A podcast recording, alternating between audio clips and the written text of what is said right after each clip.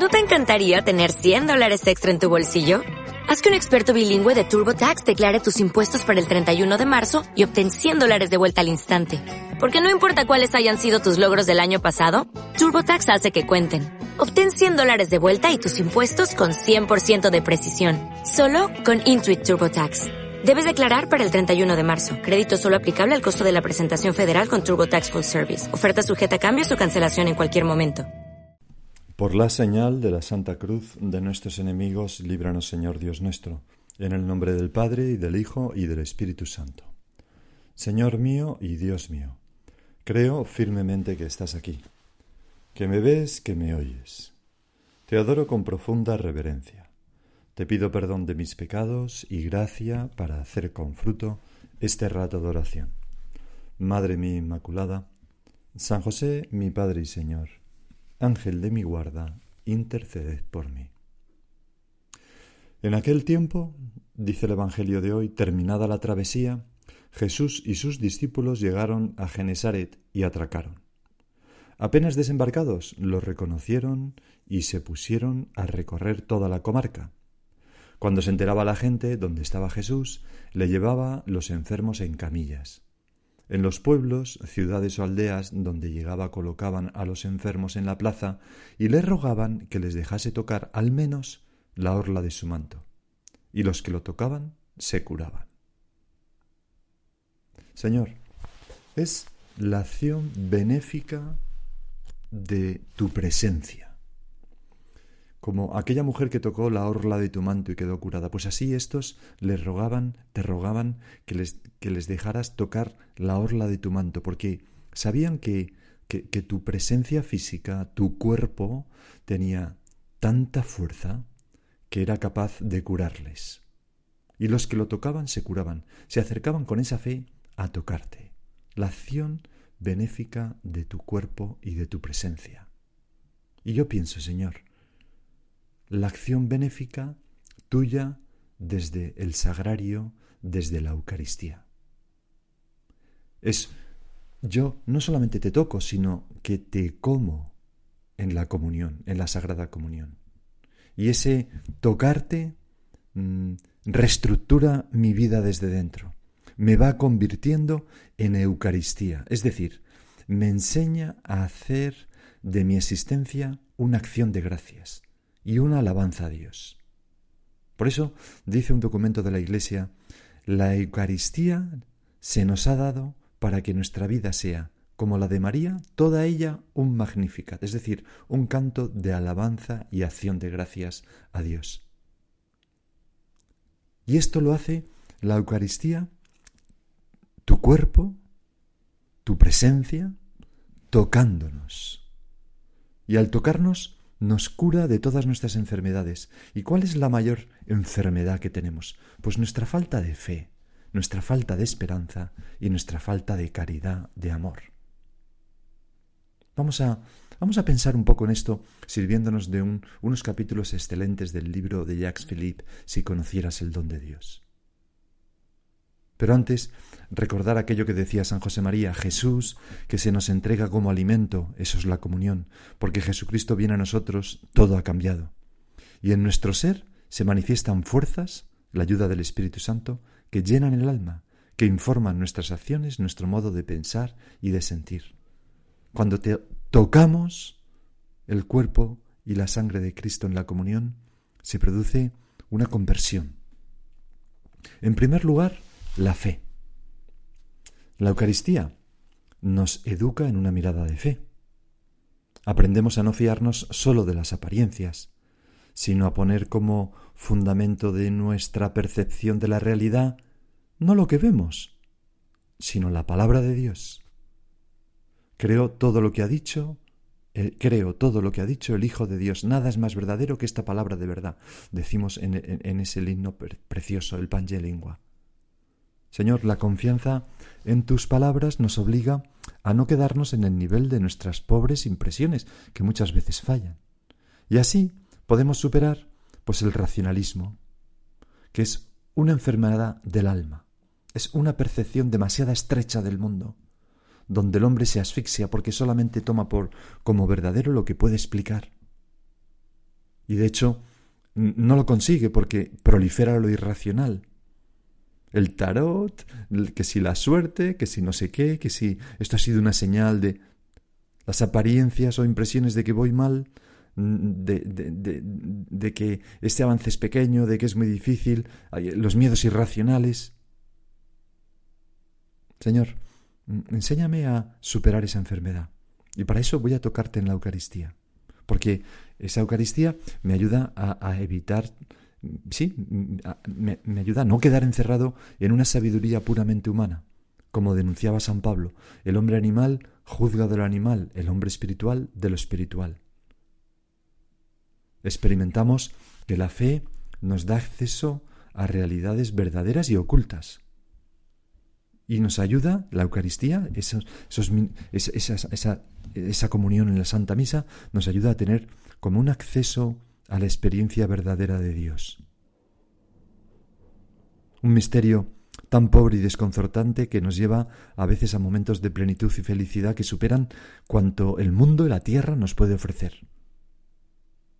¿Cuántos ejemplos hay, verdad? Pues eh, personas que después de una comunión dicen, pues no, no sé qué me ha pasado, pero me he puesto a llorar, le he dicho al Señor esto, le he dicho lo otro, he notado que Jesús me decía tal. Gustar y ver, dice el Salmo, cuán bueno es el Señor. Pues eso logra tantas veces la Eucaristía. Señor, que yo tenga esa experiencia. Voy a cuidar mm, mis comuniones, ¿no? Para que sean comuniones muy recogidas. Voy a cuidar esos diez minutos que permanezco en diálogo contigo, atento a lo que tú quieras decirme. Pero luego, la, la Eucaristía no solamente cura nuestra falta de fe, sino que cura nuestra falta de esperanza. Porque ¿qué es la esperanza? La esperanza mm, supone al menos la confianza en el cumplimiento de las promesas de Dios.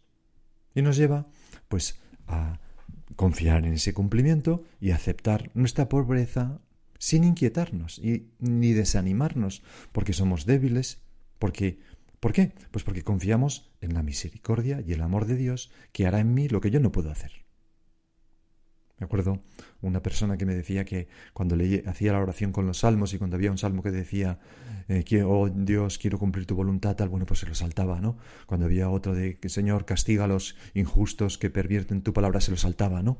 Y, cuando llegaba uno que hablaba de, oh Dios, ten piedad de mí, eh, derrama sobre ti tu misericordia, qué pecado, decía, este sí, este sí, y me lo queda, y rezaba con él, ¿no? Rezaba con los salmos que hablaban de la misericordia, y me decía, es que es lo que necesito. Pues realmente es así. No se puede entrar en la esperanza si no se es pobre de corazón. Mientras tengamos riquezas a las que estamos apegados, es decir, seguridades o apoyos humanos en los que puedo poner mi confianza, es que soy virtuoso, que soy capaz de aquello, pues mientras viva así no seré capaz de practicar la esperanza, que consiste precisamente en no contar más que contigo, Señor. Y quizás por eso permites que a lo largo de nuestra vida pasemos por empobrecimientos. Porque tú decías que quien no está unido a la vid no puede dar fruto, pero quien está unido lo podas para que dé más fruto. Pues ese empobrecimiento es la poda. De repente el Señor nos quita una seguridad. Siempre nos había ido bien con esto y ahora nos va mal. Siempre habíamos podido con aquello otro y ahora ya no podemos. Siempre nos habían alabado por esto y ahora nos critican. Incluso a veces la poda es a, la oración, a la gracia, eh, que nos gustaría como conservarla, tenerla en conserva, pero no. La gracia se recibe, las fuerzas eh, se, reciben humildemente un día tras otro. A cada día le basta su afán, nos dijiste. Es como el maná que daba Yahvé al, al, pueblo judío en el desierto, que no podían conservarlo de un día para otro. Caía el maná y te daba para hoy, y mañana a volver a confiar en Dios. Es lo que pedimos en el Padre nuestro, el pan nuestro de cada día, no el de, el de una semana, el de cada día. Dánosle hoy. ¿Por qué? Porque esa es una oración de una persona que confía en Dios. Por eso, entrar en la esperanza implica aceptar nuestra debilidad y pobreza. Es decir, vivir como permanentemente en una precariedad, sin apoyos, y a la vez con una confianza sin límites en ti, Señor, en tu fidelidad, en tu bondad, en tu misericordia. Y esa actitud llena el alma de libertad, de alegría, como la de los niños, que viven día a día fiados de sus padres. Pues bien, la Eucaristía es precisamente el maná que alimenta nuestra indigencia y nos da día a día lo que necesitamos, ni más ni menos. Cada día, Señor, me puedo acercar a comulgar en la Santa Misa y recibir esa sagrada forma que es, toma, mi alimento para este día. Y ahí está mi esperanza y mi fuerza para cada día. El Señor es mi pastor, nada me falta. O como dice San Pablo, el Señor siendo rico se hizo pobre por nosotros para que nosotros seamos ricos por su pobreza, esa pobreza de quedarse oculto bajo las especies de pan. Por eso, la adoración es, la adoración que debemos dar a Dios es la del pobre. Cuando comulgamos, estamos adorando a Dios, estamos alabando a Dios, estamos diciéndole, te necesito Señor, estamos respondiendo a aquello que Yahvé dice en el Salmo 80, abre bien la boca que te la llene. Eso hacemos en cada comunión. El hombre, la mujer, que día a día se acerca a comulgar, que es de comunión diaria, vive de fe y vive de esperanza, vive de esperanza. Y San Juan de la Cruz nos decía que se obtiene de Dios tanto como se espera. Dios no nos da según nuestros méritos, sino según la esperanza que tenemos en Él. Y por tanto, cada día que me acerco a comulgar, si tengo mucha esperanza en la fuerza de Dios, la recibiré. Además de, recibirte, de recibir al mismo Dios, a Jesucristo. Señor, si yo comprendiera esto cada día, ¿con qué ganas iría a comulgar? Y qué consuelo y libertad tan grande si ya voy a comulgar a diario el experimentar esto. Por tanto, la comunión diaria nos educa en la esperanza, a vivir de esperanza. Y por último, nos educa en el amor, a vivir de amor. Nos cura la debilidad de nuestra alma que consiste en un amor pobre, turbio, impuro. Porque en las especies eucarísticas está Jesús mismo, pero está dando vida a los hombres. Y cuando comulgamos Mm, e, e, es un acto como de amarnos de la mayor mm, de la manera mayor posible porque está Jesús ahí entregado con su cuerpo entregado y con su sangre derramada por amor a nosotros y nadie tiene amor más grande que el de dar uno la vida por sus amigos Cristo presente en la Eucaristía es Cristo crucificado Cristo llagado y resucitado Después de recibirte en la comunión, Señor, deberías clamar, me amó y se entregó por mí, como decía San Pablo a los Gálatas. Porque eso ocurre en cada comunión. Se me entrega el cuerpo llagado de Cristo, paciente, bajo las especies de pan y vino, por amor a mí.